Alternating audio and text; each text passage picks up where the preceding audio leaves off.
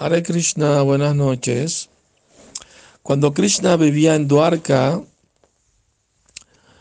por la noche se acordaba mucho de los habitantes de Brindavan, especialmente de las gopis. Mojaba la, la almohada con sus lágrimas, llamando la, los diferentes nombres de las gopis, especialmente de Radharani.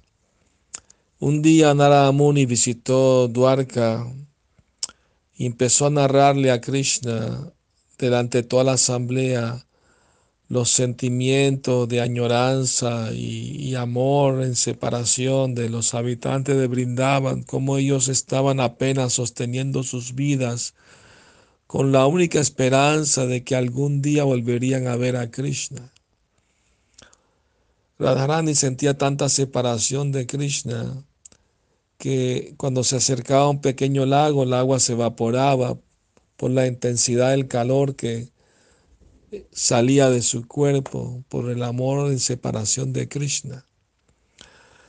Y Naramuni explicó con tanto detalle los sentimientos y el estado emocional y de los habitantes de Brindavan, que Krishna entró en un estado de trance meditando en ellos y quedó totalmente eh, absorto de tal manera que se quedó como una estatua sin poder moverse.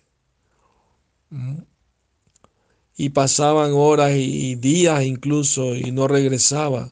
Entonces todo el mundo muy preocupado. Entonces llamaron al señor Brahma.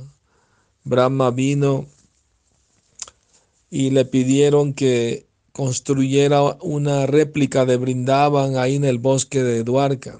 Se Brahma hizo estatuas de los habitantes de Brindaban, Radharani, Yashoda, los terneros, etc. Y, y entonces Balaram vistió a Krishna como un pastor y él también se vistió así. Y Garuda los llevó hasta ese lugar y los dejó allí.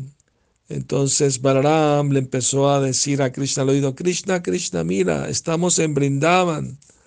Mira, aquí está Madre Yashoda dándote mantequilla de su mano.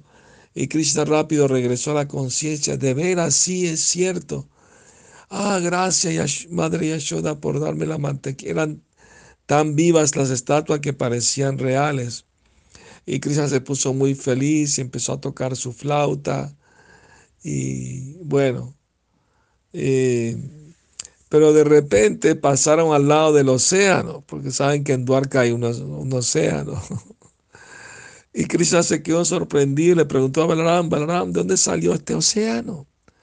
Se Balaram le recordó, Krishna, tú eres el señor de Duarca, aquí eres un rey, debes cumplir con tus deberes, hay que hacer ceremonias de fuego, hay que dar consejos a la gente, tienes que recibir a los brahmanas, etcétera, ¿no?